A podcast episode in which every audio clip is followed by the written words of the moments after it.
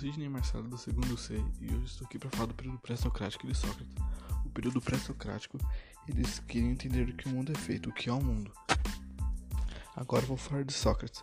Sócrates nasceu em 1470 a.C. em Atenas, filho de um escritor e uma parteira. Foi soldado, escultor, senador e filósofo. Nessa época a democracia vivia tempos de glória. A pergunta essencial de Sócrates era o que eu era era o homem, a essência do homem. Para Sócrates, o homem era alma, razão, o eu consciente, a consciência.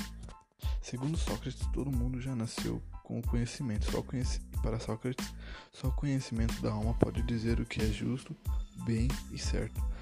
É... o dialeto socrático seria a tese, antitese, antite... a antitese e a síntese. A síntese é resultado do raciocínio. Para Sócrates só existe uma maneira de conhecer a verdade, conhecer você mesmo. Para Sócrates, ele falava uma frase: só sei que nada sei. E para Sócrates, sábio é o que conhece as suas fraquezas. Sócrates foi condenado à morte por envenenamento e ele foi acusado de recusar os deuses e influenciar os jovens desta época, de sua época.